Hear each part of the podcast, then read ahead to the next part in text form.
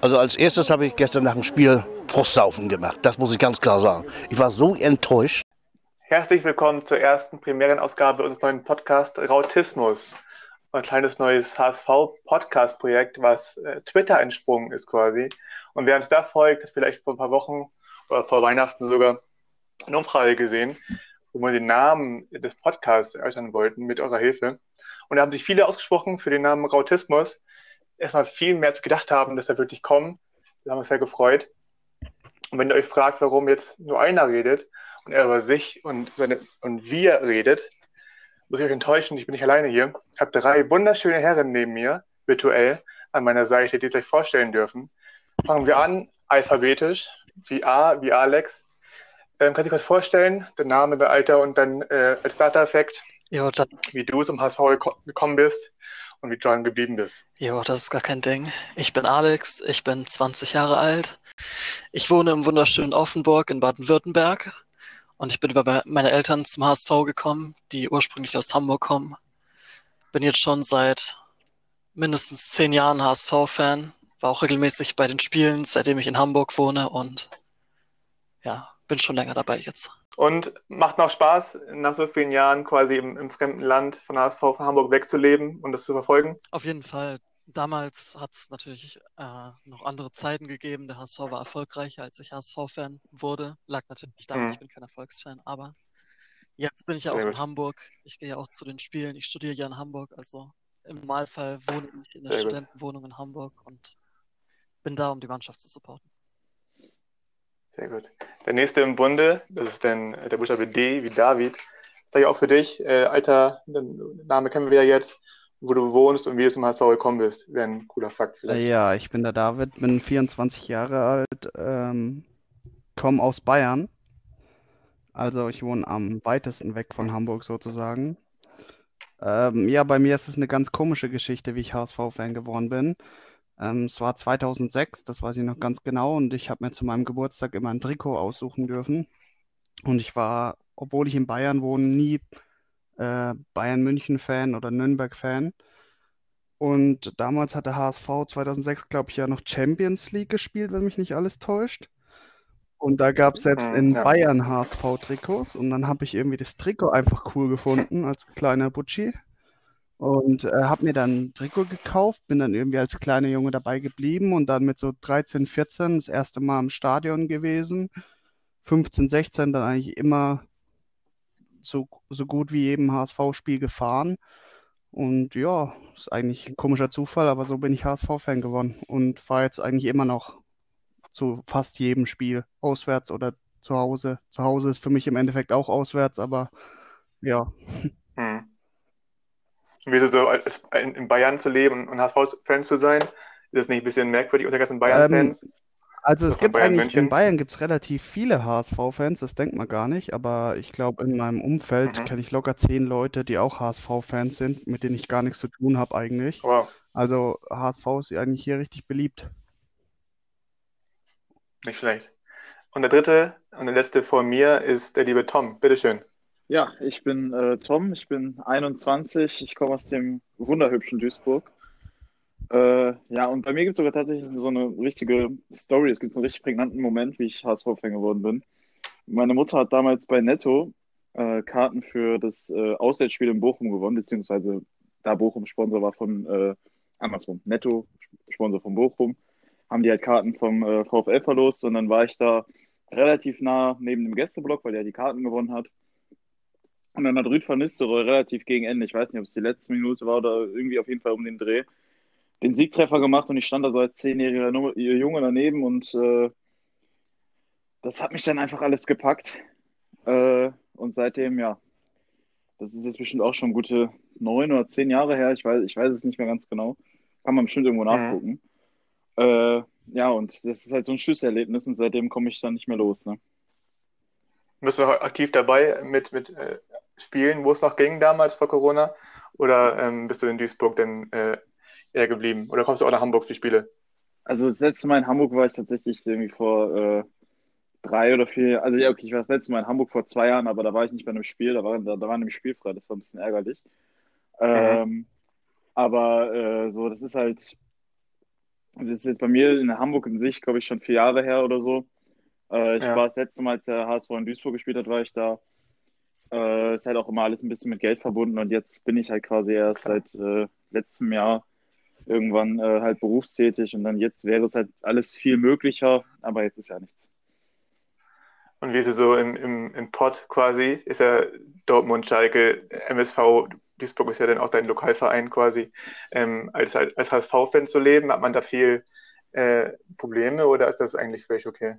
Ja, also was heißt, was heißt Problem? Es ist halt, es war halt sehr lustig in meiner Schule, weil du hattest halt äh, Dortmunder, Schalker, äh, Bayern-Fans und sowas. Alles hattest du halt in der Klasse. Ich habe auch im privaten Freundeskreis äh, Stuttgart-Fans oder sowas. Also du hattest halt immer möglichst viele Leute, mit denen du dich irgendwie bantern konntest. Und se Mhm. selbst halt so die Leute, die irgendwie Essen-Fans sind, die, das ist ja so ein Ding, die, die lachen dich ja dann trotzdem irgendwie aus, wenn du wieder in die Relegation kommst oder gegen Abstieg spielst. Also klar. die Zeit war relativ bitter oder auch immer so jeden Mai muss ich mir jetzt in den letzten zwei Jahren immer auch mal was anhören. Äh, Ja. aber sonst, es macht, es macht, es macht halt auch Spaß. Also ist, ich habe es immer, ich habe es immer enjoyed, wenn wir dann mal irgendwie ein Ergebnis gegen Dortmund geholt haben und ich dann in die Schule kommen konnte und die, äh, denen dann mal eine Nase reden konnte. Safe. Das war Sehr trotzdem gut, witzig. Gut, und der letzte in der Runde, das bin, das bin ich. Mein Name ist Kevin. Ich komme sogar aus Hamburg. Der Einzige der Runde, der wirklich aus Hamburg kommt und da auch lebt. Bin damit äh, regional und, und familiär auch im Verein verbunden. Ich bin im Stadion, seit ich, seit ich vier Jahre alt bin, glaube ich. Das erste Mal, wo ich drei war, war ich da. Mit vier regelmäßig, seitdem quasi jedes Jahr. Dauerkarte dieses Jahr auch, aber du kennst ja mit Corona ist nicht so einfach. Habe es quasi alle Höhen, die höchsten Höhen und tiefsten Tiefen erlebt. Ähm, Champions League-Spiele habe ich live gesehen, aber auch Montagabend im Dezember gegen Fürth, also quasi alles dabei. Ähm, wir wollen hier ein paar Themen abarbeiten quasi. Das erste Thema, äh, passend zum gestrigen Spiel, das gestrige Spiel, ähm, das 3-1 gegen die äh, Fußballübermacht aus Regensburg im deutschen Iniesta Christoph Moritz. Habt ihr äh, dazu Gedanken? Habt ihr da ist was zu meckern, was zu loben am Spiel gestern? Also das Erste, was mir halt irgendwie, das habe ich äh, gestern auch nochmal so, ist mir das durch den Kopf gegangen. Das Erste, was ich so, wo ich an das, wenn ich das Spiel denke, ist so, dass ich hatte nie das Gefühl, dass wir so richtig in Gefahr waren, weil ich fand immer, dass wir, immer wenn wir den Ball hatten, irgendwie gefährlich waren. Beziehungsweise das war immer mit einem gewissen Zug nach vorne. Das war nicht dieses Hin- und Hergeschiebe, das hatte alles irgendwo einen Plan, was die äh, über die 90 Minuten gemacht haben. Hm. Und auch beim, beim 3-2, was nicht gegeben wurde, hast du ja auch nicht mal gedacht, fuck, wenn das gezählt hätte jetzt, äh, oder wenn es gezählt hätte in dem Moment, dass es Ja. nochmal Probleme geben könnte? In dem Moment war ich halb sauer auf Kittel, dass er es überhaupt versucht, auch wenn Ja. es war ja ein Foul, Ja. muss man ja sagen. VAR in dem Spiel war äh, tatsächlich überragend. Ähm, aber so, so, ja, natürlich habe ich da noch mal ein bisschen gezittert, aber als das dann nicht gezählt hat, ich meine, das sind halt so Einzelsituationen, aber ich meine, im Großen und Ganzen, es gibt ja, es gab ja genug Spiele, ich meine, selbst gegen Sandhausen das eine Spiel, da hatten wir auch an, eigentlich, da hatten wir kaum den Ball teilweise. Und das war zum Beispiel Ja, dieses. Spiel irgendwie zu keiner Phase, hatte ich das Gefühl, dass Regensburg irgendwie krass am Drücken wäre oder so. Ich habe es trotzdem Hm. irgendwie anders dieses- gesehen. Also äh, ich hatte irgendwie, Regensburg war trotzdem immer gefährlich. Also die hatten auch ihre Konter. Klar, es gab ja das eine Abseitstor, dann gab es das Foul. Also es waren ja eigentlich schon mal zwei Tore mehr noch durch Regensburg. Da hatten wir natürlich Glück und die Entscheidungen waren auch richtig. Aber ich hatte selbst beim 3-1 nicht das Gefühl irgendwie, das Ding ist jetzt schon durch. Also es hätte noch enger werden können. Es war auf jeden Fall ein verdienter Sieg, kann man nichts sagen. Aber ähm, durch hatte ich irgendwie nicht das Gefühl, dass das Spiel beim 3-1 schon durch war. Ja, Pass auf, lass Also beim das, ja, lass mir Ja, das erläutern bitte. kurz. Lass mir das erläutern kurz. Ich meine damit, dass du, das haben wir oft genug auch schon diese Saison gehabt, dass äh, wir quasi, also dass wir selber irgendwie dominiert werden, dass wir quasi in keinen Zweikampf reinkommen, es Angriff, Angriff, Angriff des Gegners ist. Und du sprichst ja selber gerade davon. Natürlich hatten die gefährliche Konter und wir müssen auch gleich nochmal darüber reden, das mit der hohen Abwehr und Leistner. Äh, das ist auch so ein Thema. Und dass wir da konteranfällig sind, das, das ist alles richtig. Aber ich habe immer trotzdem das Gefühl gehabt, dass wenn wir den Ball hatten, dass es prinzipiell äh, ja gut war, was wir gemacht haben und wir uns nicht andauernd selber irgendwie ja in die Drucksituation gebracht haben oder uns Tod haben pressen lassen, wie das häufig gegen so eklige Gegner äh, der Fall ist. Das meine ich damit einfach. Mal auf das zurückzukommen, was Tom meinte. Ich bin auch der Meinung, dass es immer gefährlich wurde, sobald wir im Aufbauspiel den Ball hatten. Nicht immer für uns, aber es wurde schon, also sobald wir zu Leistner, Kittel oder Wagnermann, also ich muss die drei einfach mal nennen, weil das schon extrem auffällig war. Sobald die drei mit dem Ball nach vorne gegangen sind, hatten wir öfter mal Probleme, das Aufbauspiel richtig durchzuziehen. Leistner hat natürlich nach seinen Möglichkeiten das Beste gemacht, auch in der Rückwärtsbewegung, aber mir hat das gestern über weite Strecken sehr gefallen, was wir gespielt haben, aber wir hatten sehr viele, auch verglichen mit dem, was wir in der Saison davor gespielt haben und in dieser Saison sehr viele Individualfehler. Allgemein auch. Wagnermann ist eh ein Thema für mich diese Saison. Ähm, aber noch was zu nennen, was gut war, was in den letzten Spielen oder die Spielen, wo wir verloren haben, fünf Spiele in Folge und wir nicht gewonnen haben, dass ein Mittelfeld vorhanden war zumindest und nicht nur komplettes Loch wie, wie damals. Ähm, kann sein, dass Regensburg nicht so gepresst hat in die Mitte, sondern mehr die Breite des Spielfelds. Ähm, habt ihr da was gesehen? Vielleicht könnte, könnte Zombie, der da besser war, als der sonst gespielt haben. Tom, hast du da irgendwie Klärung für fürs Mittelfeld? Ja, also ich muss, ich finde, ich find, Moritz Heyer ist äh, im Mittelfeld wie in der Innenverteidigung einfach brutal wichtig, beziehungsweise ist er brutal effektiv. Und ich war doch äh, gestern, äh, war er dann äh, omniprä also das omnipräsent, aber der war, der war äh, äh, extrem aktiv und der gibt auch nochmal eine Stabilität, weil der halt auch ballsicher ist. Und äh, ja, aber auch kein Zombie, ganz ehrlich, muss, ich, ich habe immer so ein bisschen das Gefühl, dass der diese Saison halt, er, er, er, reißt sich wirklich den Arsch auf, aber er, äh, er kriegt dann irgendwie nur so halb den Fuß an den Ball oder kommt so halb in den Zweikampf rein oder streift den Pass nur so ein bisschen, dass es halt gerade irgendwie nicht klappt, aber der hat sich reingehangen und ich finde, Kin Zombie ist ein unheimlich dynamischer Spieler, der, wenn er einen guten Tag hat, auf jeden Fall äh, uns enorm weiterhilft. Und ich meine, das war jetzt kein, keine Bombentore wie jetzt gegen Wiesbaden, äh, gegen Ende der letzten Saison, die beiden Dinger. Mhm. Aber äh, der, hat, der hat ein super Spiel gemacht, fand ich. Ja, das kann man auf jeden Fall so sagen. Ähm, du hast eben angesprochen, die, die Abwehr, äh, Alex, glaube ich. Äh, Leistner im, im Konterspiel sowieso immer ein Problem. Ähm, wie, wie hast du ihn gesehen? Er macht das gut, was er kann, aber hat auch Probleme, oder? Also was man vorab mal sagen muss, die Kritik an Leistner war, war gar nicht an seinen Leistungen. Er hat nach seinem Ermessen und auch in der Rückwärtsbewegung vieles richtig gemacht, fast alles, wenn man die Situation mit dem Abseitstor und die beim 3 zu 1 oder 2 zu 1 damals davon mal absehen würde. Ähm, es ist sehr schwierig, Leistner als Spieler zu beurteilen. Auch davor fiel, fiel es mir schwer. Ich habe ihn bei QPR so gut wie gar nicht gesehen. Davor bei Köln ist er mir auch nicht so recht aufgefallen, also ich habe da wirklich nicht drauf geachtet. Aber jetzt, wo er bei Hamburg ist, fällt mir sehr auf, dass er wirklich nicht für das System geeignet ist, was wir spielen. Wir spielen halt eine extrem hohe Linie, sehr dominanten, ballbesitzorientierten Fußball. Sein Passspiel ist dafür, dass er der Typ von Spieler ist, der er ist, also ein sehr zweikampforientierter, physischer Innenverteidiger, nicht schlecht, auf keinen Fall. Aber vergleich, vergleicht man ihn mit einem Jungen, mit einem Ambrosius, selbst mit einem Haier ist er natürlich da der Schlechteste. Mit Van Drongelen. Hm? Was wir, ja. Ja, bitte. Ähm, was Van Drongelen zum Beispiel, der ähnlicher an Leistner als die anderen drei Verteidiger ist. Was mir bei ihm auffällt, ist, dass er extrem gute lange Bälle zum Beispiel spielen kann.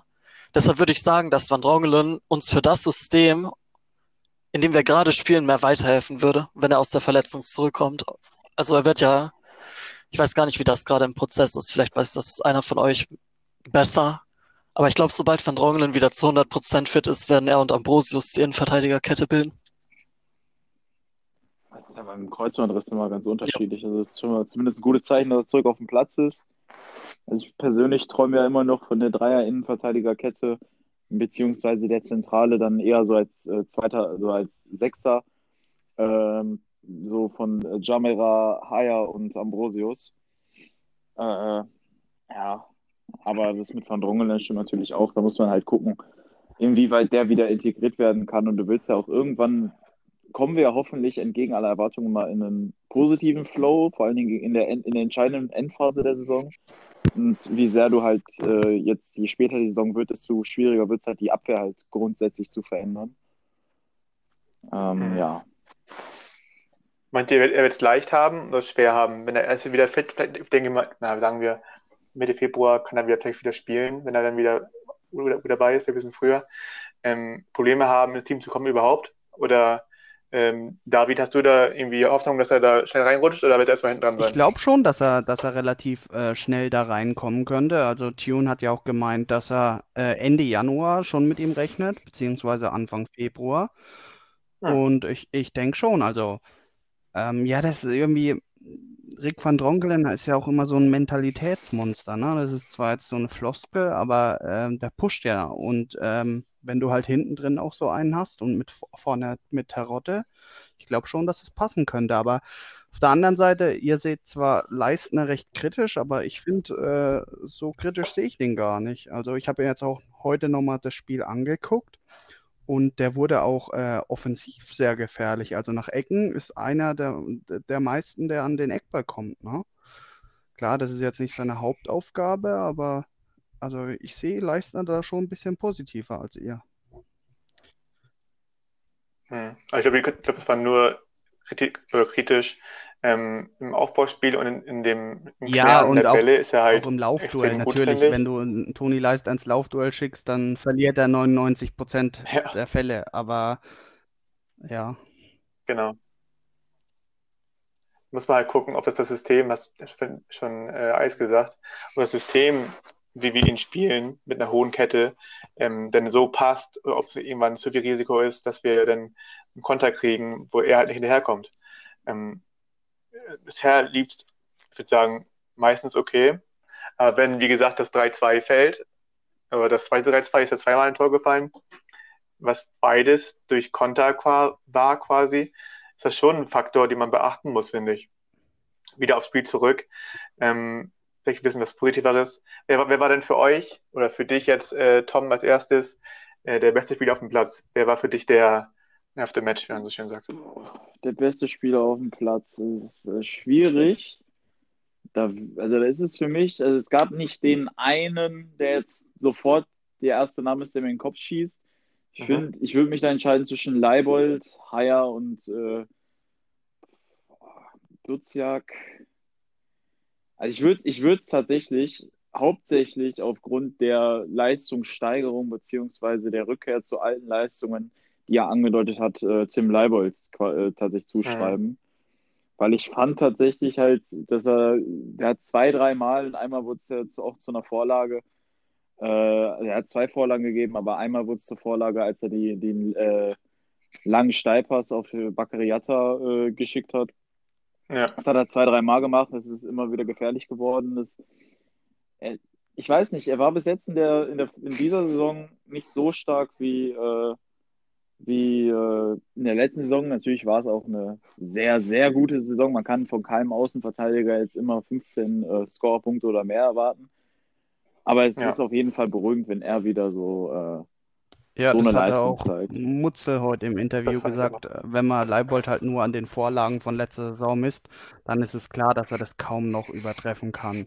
Ich meine, ja. was hatte der? 18 oder 19 Vorlagen? Also äh, ich glaube, das ist klar. Aber ich fand ihn auch gestern, also auf jeden Fall, der hat richtig geackert, ähm, nach vorne und nach hinten. Ich fand ihn auch richtig stark gestern. Aber auch ein Baccariata, was der nach Karlsruhe gestern wieder abgeliefert hat, ist einfach Wahnsinn. Also für mich definitiv entweder Leibold oder Jatta Man of the Match. Mhm, auf jeden Fall. Ja, Alex, hast du das einen Gedanken, dass du im Spiel spielst? Ich muss sagen, dass Leibold ein fairer Shout ist, ich in meiner ähm, Gedankengang gar nicht berücksichtigt habe. Genauso wie Jatta, wobei Jatta schon in den letzten beiden Spielen mit der auffälligste am Ball war.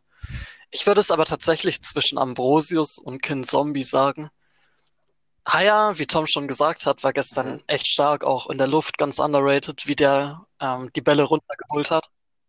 Kin Zombie natürlich vor dem Tor. Er ist natürlich ein sehr Box-zu-Box orientierter Mittelfeldspieler. Er war sehr viel im Strafraum, sehr aktiv. Sein Hustle-Play mehr oder weniger beim zweiten Tor von Terodde war sehr, sehr krass. Also das hat mich echt beeindruckt. Vorher hatten wir im Mittelfeld keinen, der so richtig reingeht mhm. und der auch mal den zweiten Ball angeht. Hand und Duziak sind ja eher technikorientierte Spieler, die wenig gegen den Ball machen. Genau. Kurz, kurzer Zwischenwurf. Ähm, ist, mhm. also, können wir kurz vielleicht so eine kleine Umfrage machen. War das Absicht, was absichtlich clever oder war es einfach Glück, dass der Torwart den Ball in dem Moment halt nicht auf dem Ball, also die Hand nicht auf dem Ball hatte? Hat er das gesehen oder sagen, hat er einfach dagegen? Dagegen getreten. Ja, ich glaube, das zweite. Ja. Also ich, ich, bin, ich halte viel von Ken Zombie, auch von seiner Spielintelligenz. Ich glaube aber nicht, dass er ähm, am Boden liegend diese halbe Millisekunde erkennt und dann sein, sein Bein dahin zucken lässt. Ähm, da war viel Glück dabei. Es war ein äh, äh, Tor, was re regulär war. Da gibt es keine Diskussion, weil die Hand vom Ball weg war. Aber auch mit, äh, mit viel Glück, glaube ich. Aber es muss auch mal so ein Tor machen. Also im, im Ernst, ähm, Ken Zombie hat jetzt nicht viel gespielt und wenn er denn so ein, also das müssen wir sagen, das 1-0 war ja auch kein Schuss, die er so machen wollte eigentlich. Das war mehr so ein, äh, der Ball berührt irgendwie und ist reingegangen. Ja. Wenn dann das 2 das 2-1 dann auch so vorliegt, ist es nur hilfreich für ihn und für sein, sein Spiel in der Zukunft. Ähm, meint ihr, dass Ken Zombie jetzt ähm, Onana oder noch immer fit wäre, vertreiben kann oder wird der erstmal wieder rausrotieren? Habt ihr ja schon Gedanken gemacht? Ja, man muss immer bei Amadou Onana muss man immer äh, vorsichtig sein. Ich meine, wir sprechen zwar gerne, ich meine, heute haben wir noch gar nicht über ihn gesprochen, aber auch sonst auf Twitter oder so, äh, Hm. ist man immer sehr leicht daran, ihn zu praisen, weil er ist halt ein junger Spieler, der bei uns äh, schon sehr gute Leistungen gezeigt hat. Da ist der die Neigung dazu, den mal das eine oder andere mal öfter zu loben oder ein bisschen hochzuhalten, natürlich ein bisschen äh, größer.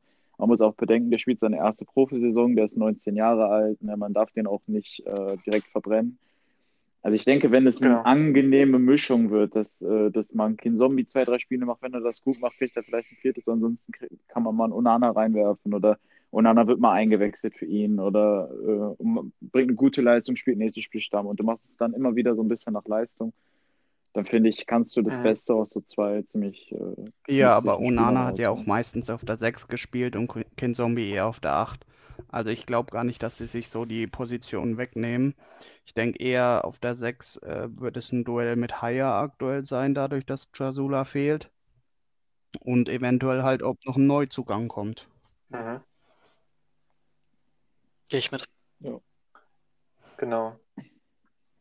Wenn wir schon bei ähm, neuen Spielern sind, können vielleicht das äh, Thema Regensburg, wenn noch keiner von etwas noch sagen möchte, dazu was noch wichtig wäre, ähm, abschließen und gucken wir mal in den Januar, in die Transferphase.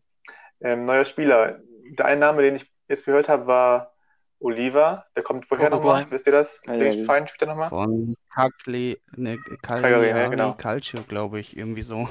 Achso, von welchem Verein? Ja, moin. Ja, Genau. Ka- Cagliari. Ja, genau. Genau, Cagliari. Ähm, ähm, wenn der kommt, wer ist ein Sechser. Das wäre schon mal mehr Konkurrenz für Jasula, Onana, etc. Habt ihr aber noch ähm, andere, erstmal vielleicht die erste Frage, wo seht ihr am meisten Bedarf?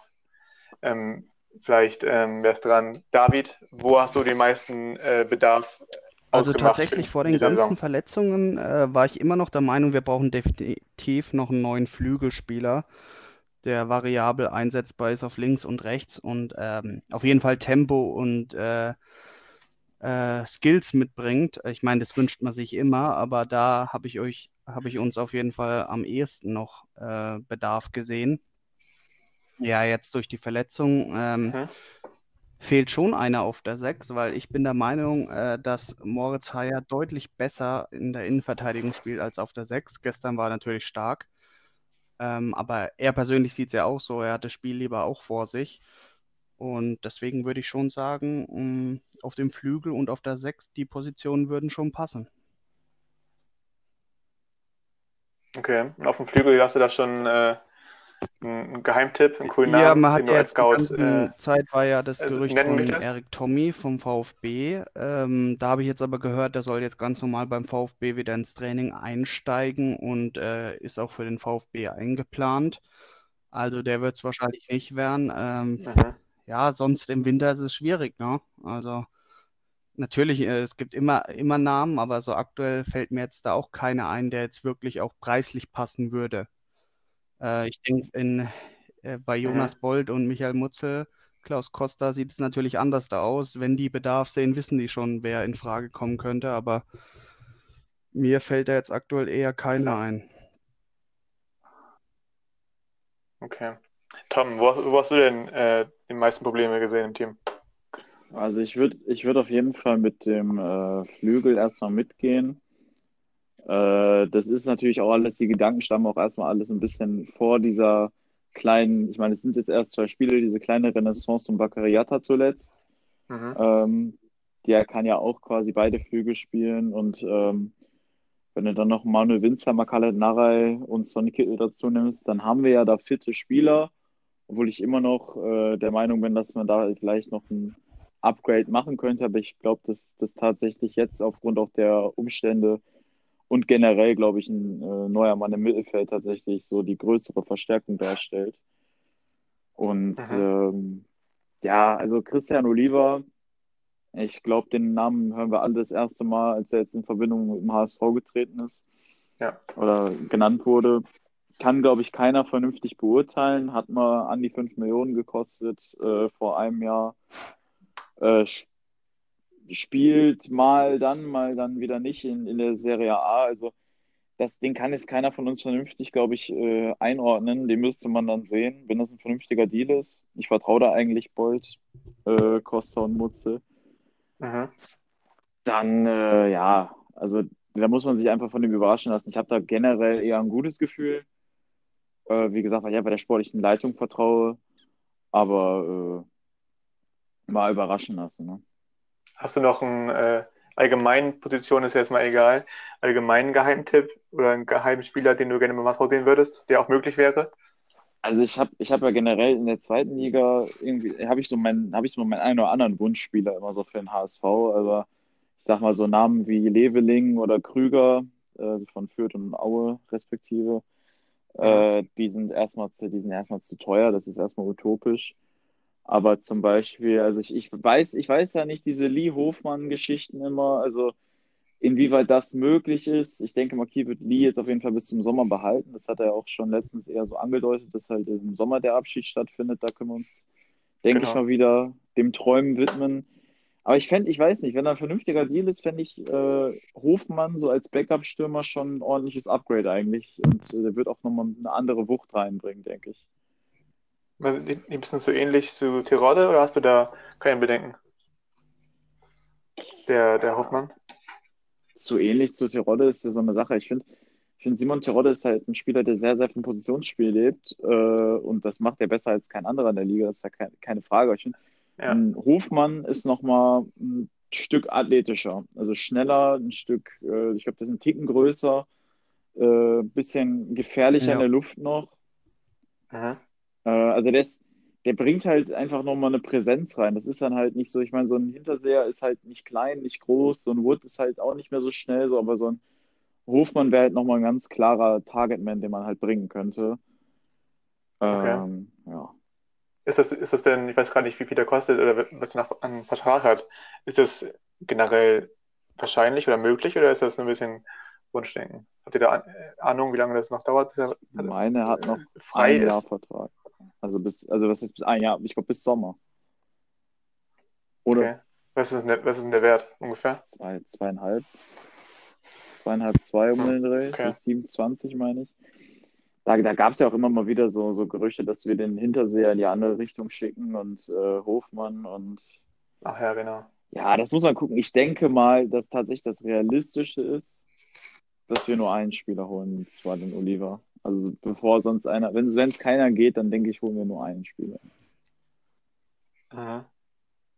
Äh, Alex, deine äh, Problemstellen im Team, hast du da äh, auch äh, Horrorvorstellungen, Also zunächst wenn da nichts mal- passiert? Ich, also die Hauptpositionen, da gehe ich mit Tom und David mit, sind die Flügel und eventuell ein Mittelfeldspieler. Ich würde nicht sagen, dass die Flügelposition Muss im Winter ist, genauso wie die des defensiven Mittelfeldspielers oder jede Position. Theoretisch müssten wir im Winter nicht handeln. Alles ist ein Können. Der genannt wurde, komischerweise, ist ein Außenverteidiger. Genauso wie das letztes Jahr der Fall war im Winter, wo wir Mhm. Bayer geholt haben von Gladbach, würde ich es dieses Jahr ähnlich machen und eventuell einen älteren oder einen, der nicht zum Einsatz kommt, aus der Bundesliga per Laie holen, wie Zum Beispiel Brennett von Hoffenheim, der ein bisschen bekannter ist, der gerade bei Hoffenheim kaum Einsatzzeiten bekommt. Ich weiß nicht wie, genau, wie bei ihm die personelle Lage ist, ob er lieber nach Holland zurück möchte oder irgendwo anderweitig seine Ziele gesetzt hat, aber ich finde, der wäre ganz interessant für uns, als Backup zumindest. Ansonsten ein Spieler, den ich Mhm. sehr gerne beim HSV sehen würde, es gibt leider noch keine Gerüchte, aber Etienne Amenjido von Osnabrück, der diese Saison sehr viel gespielt hat, würde ich echt gerne bei uns sehen. Der kann sowohl auf dem Flügel als auch den Mittelstürmer machen. Sehr junger Spieler, hat bei Tune seine ersten Einsatzzeiten bekommen. Die kennen sich ein bisschen. Ich finde, der wäre bei uns einerseits interessant, weil er sowohl für Terodde und Winsheimer das Backup sein könnte, als auch auf rechts oder auf links um die Startelf mitspielen könnte. Das Problem bei ihm, was ich aktuell sehe, ist, dass er ähnlich Mhm. wie unsere aktuellen Flügelspieler sehr, sehr unsicher in seinen Leistungen ist. Dafür ist er athletischer als jeder Kandidat, auch ein Hoffmann oder wer auch immer bei uns dann im Sturm kommen soll, ist ein sehr athletischer Spieler und sehr gut im Pressing, genau wie Winsheimer. Also mit Winsheimer, ihm und eventuell Lee, der auch sehr gut pressen kann, hätten wir eine sehr gute Offensivreihe, die auch in der Bundesliga dann Weitsicht, in der Weitsicht sehr, sehr gut im Pressing wäre. Mhm. Da gehen wir auch so mit, mit ähm, hast du gesagt, mit den Ostverteidigern. Äh, Ich, wir haben jetzt gesehen, als Jamrat jetzt verletzt ist mal ein bisschen noch, dann haben wir noch äh, Wagnermann, den ich ansprechen wollte gleich noch mit seinen Leistungen. Und dann haben wir Leibold, der hat eh kein Backup richtig, außer, außer ähm, Heil eventuell. Hein. Ob wir da nicht, äh, Hein, genau, sorry, ähm, noch äh, Backup brauchten, weil, ähm, wenn wir mal ehrlich sind, Joschas, äh, Wagnermanns Leistung ist vorne und hinten jetzt beides nicht das, das äh, äh, Beste, oder? Wie Mit? Sicherheit, Wagnermann verdient Also- aktuell, also wenn Jandra fit wäre, würde Wagnermann nicht in der Startelf stehen, meiner Meinung nach. Also von, von der Leistung dürfte man ihn nicht aufstellen. Genau. Ja, also er Also sollte ich, ich nicht. finde, Also ja. wenn Jamera fit ist, hat Wagnermann für mich keine Berechtigung, aktuell mit den Leistungen zu spielen. Ist natürlich auch alles immer, ich glaube, in der einen Woche musste Jamera dann einen Linksverteidiger spielen, weil Leibold ausgefallen war. Ich meine, das war das in Karlsruhe. Genau. Äh, Ja. Und auch, da, ne, ich, ich meine, natürlich in Karlsruhe ist es sehr unglücklich, das ist ein Platzfehler auch, aber da sieht er dann halt wieder ähm, schlecht aus, steht viel zu viel vor, äh, gefühlt vorne rum. Äh, Im Positionsspiel ist er halt meistens viel zu weit äh, offensiv orientiert oder, oder zu weit weg vom Gegenspieler. Ähm, kommt Mhm. irgendwie nie so richtig mit Intensität in die Zweikämpfe und das, das Ding, was mich halt seit Anfang der Saison halt am meisten wurmt, ist halt dieser erste Punktverlust gegen Kiel oder der zweite Punktverlust gegen, gegen Kiel. Wir haben vorher auch gegen Pauli unentschieden gespielt, wo er sich halt mehr oder minder unterm Ball wegduckt und er dann durchrutscht. So, das sind natürlich, natürlich kommt jetzt wieder die Leute, er ist jung, man muss, muss die jungen Spieler auch Fehler machen äh, lassen dürfen. Aber es muss halt auch irgendwo dann, weiß ich nicht, irgendeine Konsequenz haben, beziehungsweise es muss ja irgendwo auch mal ein Lerneffekt dann äh, erkennbar sein. Genau. Ob, was nur die Frage ist, wie lange ist er jetzt schon in der Erstmannschaft? Ein paar Jahre Ja. schon. Ob man da wirklich jetzt, ja, bestimmt schon, ne? Ob man da jetzt so den großen Anstieg der Leistungen gesehen hat, die man sich erhofft hat. Also klar, er, ist, er hat sich verbessert in einigen Stellen, aber auch an Sachen ist er auch irgendwie stagniert. Ähm, ist Jascha Wattmann einer, auf den man bauen kann? David, Ja, ich denke schon. auch? Also ähm, das Potenzial ist auf jeden Fall da, aber ähm, ich stimme den anderen da schon zu, dass es aktuell irgendwie nicht so richtig funktioniert. Ich, ich finde jetzt nicht, dass er, dass er äh, jetzt gar keine Berechtigung hätte zu spielen. So kritisch sehe ich es nicht, aber ähm, auch wenn man sich mal neutrale Benotungen anguckt, ähm, der fällt im Vergleich zum Team meistens schon eins oder zwei Noten schlechter aus. Also momentan ist er definitiv nicht in Form, obwohl er ja eigentlich ähm, ja so viele Chancen wie eigentlich nie bekommt.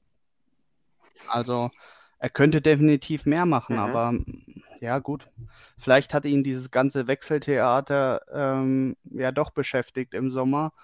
Ähm, wenn man Angebote aus Frankreich, aus äh, England, aus Italien hat, hat jetzt sein Berater im Interview gesagt, dann ähm, wer weiß, was das mit einem Spieler macht. Ne? Vielleicht ist man im Kopf Mhm. dann doch immer nicht ganz so dabei. Ich meine, jetzt mittlerweile müsste schon ein bisschen abgehackt sein. Er hat es ja auch selber ähm, schon ausgeräumt, aber ja gut, ist spekulativ. Ne? Man, man weiß es nicht. Mhm. Ja, Transfers, wenn man da auf Twitter guckt, in unseren äh, Kreisen hat man quasi nur einen Namen, der aktiv durch die, durch die Zeilen schwebt. Jason Lee. Meint ihr noch, dass der überhaupt auch im Sommer möglich wäre oder geht er einfach zu Augsburg, Mainz, Freiburg, vielleicht Mainz vielleicht nicht, Freiburg und spielt da entspannt Liga 1? Oder äh, Tom, hast du Hoffnung, dass er da kommt? Ich wüsste jetzt nicht, warum man nicht kommen sollte. Also, ich sag mal so, wenn du jetzt als, wenn wir, gehen wir jetzt mal in der hypothetischen Situation aus, dass er halt nur in der ersten Liga möglich ist. Wir müssen quasi jetzt mal voraussetzen, dass wir einen Aufstieg packen. Dann sehe ich halt nicht Mhm. so einen riesen Grund, warum man jetzt sich äh, gegen den HSV und dann für, weiß ich nicht, beispielsweise Augsburg oder Freiburg entscheiden sollte. Äh, weil du musst halt gucken, er ist 28 jetzt, 27, 28 meine ich. Und äh, bei uns wäre er ziemlich sicher äh, einer der Top-Spieler im Team, würde auf jeden Fall, wäre sehr nah dran an der Startelf, würde ich jetzt einfach mal so voraussetzen. Und ähm, bei Freiburg musst du gucken, da ist natürlich nochmal die Hürde eine andere. Äh, da ist ein Grifo da, da ist ein äh, Demirovic, der, der da gerade aufspielt. Äh, da ist das nochmal ein anderes äh, äh, Level. Und ob er das dann, weiß ich nicht, ob er sich dann im Zweifelsfall für eine Saison auf die Bank setzen will und es da erst nicht schafft und dann geht er auch schon auf die 30 zu. Ich glaube, für ihn wäre das Beste, wenn er zu uns kommt und äh, sofort Startelf, sofort Leistungsträger. Ich glaube, das, das würde ich einfach am liebsten sehen. Mhm. Aber im, im äh, Winter jetzt denken wir uns äh, einig, dass er nicht mehr kommt. Ich glaube, das ist unwahrscheinlich. Auch für Kiels macht das keinen Sinn. Ähm, oder habt ihr noch äh, Hoffnung irgendwo Stürmer Köpfen? Also ich denke im Winter Alex. auf keinen Fall. Ähm, der Kiel lässt den jetzt nicht mehr gehen. Die wollen jetzt auch Ja. aufsteigen, auch wenn es, wenn sie es nicht schaffen sollten, werden sie es auch so verkaufen, dass sie keinen Druck hatten und äh, das kein Muss war. Aber die wollen definitiv aufstehen. Ja, natürlich auch zu Recht, wenn man da oben steht. Ähm, also im Winter auf keinen Fall. Ja. Im Sommer irgendwie, da bin ich zwiegespalten. Ich sehe es ähnlich wie der Tom. Ich denke auch, dass der HSV wirklich schon lange Kontakt zu ihm hatte. Hat man ja auch im Sommer gesehen, wurde ja jetzt auch mehrmals bestätigt. Und äh, ich bin mir auch sicher, dass wenn Lee fit ist, würde der immer bei uns spielen. Also bin ich mir relativ sicher. Weil er kann einfach auf so vielen Positionen spielen, da wäre immer eine Position für den frei. Ähm, aber gut, man weiß nie, ob dann in England irgendwie, keine Ahnung, Crystal Palace kommt und den 5 Millionen Handgeld gibt und dann geht er doch in die Premier League. Ähm, weiß man halt nicht, ne? Aber äh, ich denke schon, dass wir auf jeden Fall realistische Chancen haben bzw. hätten. Okay, ja. Also wir, heißt, wir bleiben gespannt. Im, im, wie lange ist offen noch das Fenster? Bis Ende Januar, oder? Bis zumindest Ende Januar, dass noch zumindest, mal, Oliver ist schon in vielen Kreisen als safe fast. Also das ist zumindest sehr möglich. Ähm, der Rest wird schwierig, glaube ich. Aber wie ihr meintet auch, haben wir nicht so viel Bedarf, dass es so dringend ist. Wir haben jetzt noch äh, ein paar Minuten Zeit. Wollen wir einen Ausblick wagen auf das nächste Spiel? Äh, ein schönes Spiel, wie ich finde. Mit sehr viel äh, Hass, kann man fast schon sagen. In den lieben FC äh, Nürnberg. Habt ihr da ähm, Hoffnung auf ein äh, Kampfspiel oder Yattas Revenge oder Hackings äh, Einsagung? Worauf habt ihr da Bock, äh, Alex? Also ich kann mir das eher so vorstellen, dass es relativ unspektakulär wird. Genauso wie in den letzten Aufeinandertreffen gegen Nürnberg. Dass das wenig Persönlichkeit hat. Also ich glaube nicht, dass der aktuelle Kader noch irgendwie besondere Beziehungen gegen Hacking oder mit Tobias Schweinsteiger oder sonstigen Nürnbergern hat. Die meisten am Jatta-Vorfall beteiligt waren, sind ja auch nicht mehr da, abgesehen von den Fans natürlich. Ich glaube eher, das wird ein Spiel, was von den Fanlagern, nicht nur auf Twitter, auch natürlich in echt getragen wird. Und ich bin mir ziemlich sicher, also wenn wir das so zu Ende spielen wie jetzt gegen Regensburg, dann sollte das ein lockerer Sieg werden. Mhm. Ähm, David hat schon auf Twitter ein paar Tweets losgelassen über ähm, auch über Schweinsteiger, Hacking und Nürnberg allgemein. Hast du ja, also ich muss ehrlich sagen, ich bin heiß wie äh, Alex, oder wie ähm, das ist einfach äh, für das ist für mich größer als das Derby. Ich weiß nicht, ich habe einfach so eine krasse Abneigung gegen Nürnberg. Irgendwie Oha. nicht nur wegen der Jatta-Sache, das hat sich irgendwie alles so entwickelt. Ich weiß nicht, auch wenn man in dem auf Twitter irgendwie schaut, äh, mit Nürnberg wird man einfach nicht warm irgendwie. Die sind einfach unsympathisch. Ja. Und ähm, ja, ich weiß nicht, also äh, für, mhm. für das, da muss einfach ein Sieg her. Ich bin eigentlich sonst nicht so, aber gegen ich, ich erwarte einfach einen Sieg. Und zwar einen deutlichen Sieg. Und jetzt äh, ist ja auch noch Schweinsteiger auf der Trainerbank, der alte 31er. Ja, ähm, ja also ich, ich ja. hoffe da ja. wieder auf ein 4-1, 4-0, 3-0, irgendwie sowas muss es werden. Du bist ja auch lokal ein bisschen äh, in Bayern, in Nürnberg dran. Hast du da vielleicht ein bisschen Hass noch äh, ja, lustig, in die Wege gelegt bekommen? Schwager, oder bist du der ist Nürnberg-Fan, also oh, yeah. wir haben da schon gewisse Berührungspunkte auch so. Ich wohne ja in Franken, also ist ja eigentlich alles Nürnberg-Fans, äh, also viele. Und ähm, auch mit der ganzen Jatta-Thematik nochmal kurz da zurückzukommen. Die haben das auch alle, viele nicht verstanden, warum das der Palikutscher da so gemacht hat. Mir geht es auch mittlerweile irgendwie gar nicht mehr um die Jatta-Thematik. Das ist für mich abgehackt. Ich meine, ähm, ja, aber irgendwie äh, mit Nürnberg, da wäre ich einfach nicht mehr warm und da muss auf jeden Fall ein deutlicher Sieg her. Das ist auf jeden Fall Pflicht. Ja. Sehr gut. Ähm, Tom, ich habe noch eine Frage zu, äh, also an, Anfang zu, zum Nürnberg-Spiel. Dieter Hacking und auch der Herr Schweinsteiger. Ähm, ich fand die eigentlich auch, auch, noch am Ende der Saison, wo sie bei uns waren noch, äh, nie wirklich hassenswert. Und ich fand die auch immer cool. Aber seitdem die weg sind und zwar von Nürnberg gegangen sind, habe ich da irgendwie ähm, den Hass entdeckt. Geht das auch so oder bist du da neutral gegenüber Hacking? Also den Hass gegenüber Dieter Hacking habe ich so ziemlich an Spieltag 33 und 34 letzte Saison entdeckt. Äh, also da, da war für mich, das war jetzt schon wieder, weiß ich nicht, das war, das war so der, das war so dieser Anakin Skywalker Obi-Wan Kenobi Moment, so, er sollte eigentlich der sein, bei dem es anders läuft, weil er erfahrener Bundesliga-Trainer und äh, mit Wolfsburg Pokalsieger ja. und alles und er ist nicht der, der es choke. Äh, aber dann hat er es quasi noch schlimmer an die Wand gefahren als damals Wolf. Äh, Schweinsteiger weiß ich gar nicht. Also ich war von Schweinsteiger ein bisschen äh, enttäuscht, weil er so hoch angesehen ist im deutschen Fußball, dass er dann doch nicht geblieben ist, obwohl er wohl gekonnt hätte. Aber ich bin da auch nicht in den Vertragssituationen mhm. drin. Aber im Endeffekt, sage ich mal, bei ihm ist es halt so, der muss halt auch seinen Weg gehen. Äh, wenn Daniel Thune dann soll lieber Daniel Thune, wenn wir den schon holen und äh, dem das Vertrauen schenken, soll Daniel Thune lieber sich seinen Co-Trainer selber aussuchen und äh, wirklich nach seinen Vorstellungen arbeiten, dann können wir auch einen Schweinsteiger ziehen lassen. Der Hass mhm. vom FC Nürnberg bezieht sich bei mir tatsächlich, außer bei Palikutscha, eigentlich sehr wenig auf die handelnden Personen, sondern tatsächlich ja. auf Großteile der Fans. Ich war letztens mhm. erst auf Twitter halt eine Woche gebannt. Ähm, ich will da jetzt gar keinen Wortlaut wiedergeben, aber weil es da mit Drop jetzt, bro. Äh, etwas hochgekocht ist. nein, nein. Aber zum Beispiel ist, was mir auffällt. David sagt gerade, es geht nicht mehr unbedingt um die Jatta-Thematik. Das ist, das ist auch, das ist ja auch so. Aber äh, die äh, für mich, für mich geht es teilweise noch um Jatta, weil die ersten, die das Wort Dafe in ja, der stimmt. Unterhaltung droppen, sind halt die Nürnberger. Ja, gut. Ja. Und das, das, das, lese ich von niemandem mehr sonst. Und da werde ich so sauer. Das ist, das ist so, das ist so respektlos und so. Oh, das, da, da, da, da zieht es mir einfach durch, und dass man diesen, diesen, diesen Menschen verurteilt, nur weil er woanders herkommt und äh, die Bilderzeitung ein paar Artikel geschrieben hat. Äh, das ist so ekelhaft, dass man sich einfach ja. akzeptiert, weil es, es, es, ändert nichts an der Existenz des ersten FC Nürnberg. Ob der Daffé, ob der Schlumpf, ob der Heizung an sein, auf seinem Trikot stehen hat, äh, ob der Red Bull auf seinem Trikot stehen hat. Und, und weiß ich nicht, als wenn der Bakkeri Red Bull heißt und dafür ja, 100.000 Euro im Jahr bekommt. Ist doch scheißegal, wie der heißt, wie der sich nennt.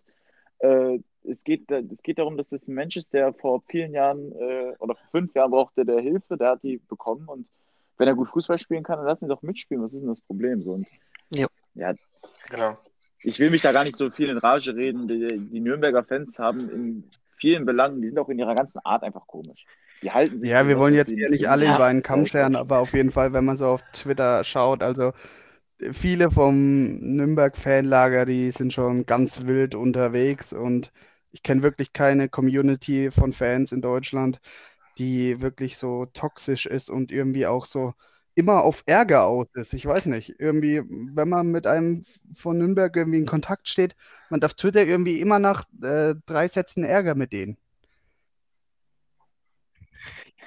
Ja, das ist ja das. Nach drei Sätzen, wenn du dann mal ein bisschen so dieser typische Banter, ich, man kennt es ja selber, wenn du jetzt zum Beispiel in Bochum mal schreibst, ja, wir haben letztes Jahr hat der Leibert euch ein Tor gedrückt, also dieses Traumtor oder was weiß ich, das ist ja ganz normal, dass so ein bisschen mit Ergebnissen hin und her floskelt.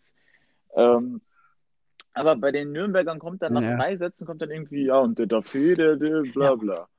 So, und Tom will ja keine halt. Ads droppen, aber ich möchte an Und der auch- Stelle einen kurzen Gruß raushauen an Ed Clubstratege, Oh ja. der bei der Jatta-Geschichte einen richtig heftigen Teil der, der Welle, auch der Hate-Welle auf normale Nürnberg-Fans gezogen hat, der damals unter jedem einzelnen Tweet, der Jatta, Dafe oder den HSV beinhaltet hat, kommentiert hat. Ja. Ja, So, so schlimm war das. Ich habe noch nie von gehört, aber ich glaube dir das mal. Ähm, ja, mir geht es eigentlich ähnlich wie euch. Ähm, ich, ich kann Hack- Hacking nicht mehr sehen und den Schweinsteiger auch nicht, aber ähm, die Fans auf Twitter sind auf jeden Fall die schlimmsten. Wenn wir mal wieder, auf Fußball zurückgehen, das Spiel ist ja jetzt in, äh, am Samstag, hauen wir eure Tipps raus. Und ob die Startelf bleiben soll, wie sie ist, wenn alle fit bleiben und alles bleibt, wie es ist, oder ob ihr was ändern würdet. Fangen wir mal an mit ähm, Tom, hau mal raus. Also, Tipp ist bei dem Spiel immer ein bisschen riskant. Spielen spielen in Nürnberg, oder? Äh, ja. Also ich würde jetzt Aber- einfach mal, weil ich, weil ich mir das Spiel, das habe ich vorhin gar nicht so richtig äh, nochmal gesagt, aber ich stelle mir gar nicht so einen richtigen Kampf vor. Ich möchte Ja, einfach eine Demütigung erleben. Ich möchte einfach, dass wir denen zeigen, dass wir Fußball spielen können und die nicht. Und ähm, deswegen, also ich, ich weiß nicht, wie realistisch es ist. Und es ist auch Christian Martenia im Gegnertor, das muss man da auch immer mit äh, einbeziehen. Deswegen kann man da eigentlich nochmal ein Tor draufrechnen. Aber ich, ich sage jetzt einfach mal äh, 3-0. Auch wenn das 3-0. Das klingt gut. optimistisch ist, dass wir kein Gegentor bekommen, aber ich, ich glaube, dass wir da äh, ein sehr, sehr gutes Spiel zeigen werden. Ja, und bezüglich Ja. der Startaufstellung, äh, beziehungsweise wir müssen auch einfach ein gutes Spiel äh, zeigen. Es gibt gar keine andere Wahl. Ähm, bezüglich der Startaufstellung, Daniel Thune ist nicht äh, berechenbar.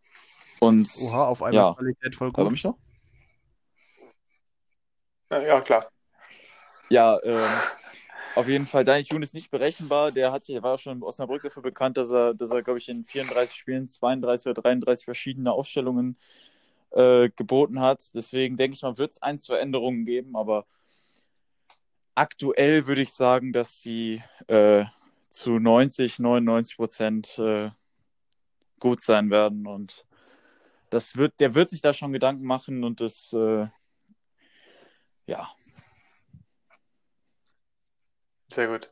Ja, gut, David und, und Alex schnell die Tipps raushauen, bevor die, äh, die Ja, Es ich abbricht sag, hier, äh, wegen des Zeitlimits. 4-1 oder Äh, David, 4-2 dein Tipp? uns. Und äh, ich denke auch, die Startaufstellung wird so bleiben, beziehungsweise vielleicht rutscht Onana rein. Aber wird man sehen. Mhm. Okay. Alex, kannst du da gegenhalten? Oh, Bruder. Und der Alex Meine muss ab jetzt immer reden. Dann ist er nicht weg. Vielleicht, vielleicht kurzer Nachtrag noch bei dir, David. Äh, Der alte 31er, das war Ja, von aber er hat Schweinsteiger jetzt übernommen. Ja, aber verstehst Ja, du ja, was ich weiß schon. Der war alt und hat die 31 getragen.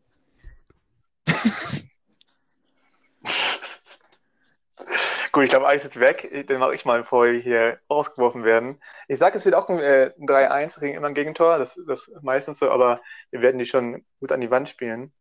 Ähm, bevor wir hier rauswerfen, ich auch einmal Danke sagen an euch drei für die erste Folge. Lief gut, glaube ich, hoffe ich zumindest. Und alle, alle Zuhörer auch danke. Ich werde es auf Twitter gelesen haben, dass wir das machen jetzt hier. Und hoffentlich auch äh, weiterhin verfolgen. Es werden mehr Folgen kommen, hoffentlich bei jedem Spiel, nach jedem Spiel, wenn es klappt. Ähm, und dann werden wir uns beim nächsten Mal wieder hören Ja, bei Autismus. Ciao. Ciao.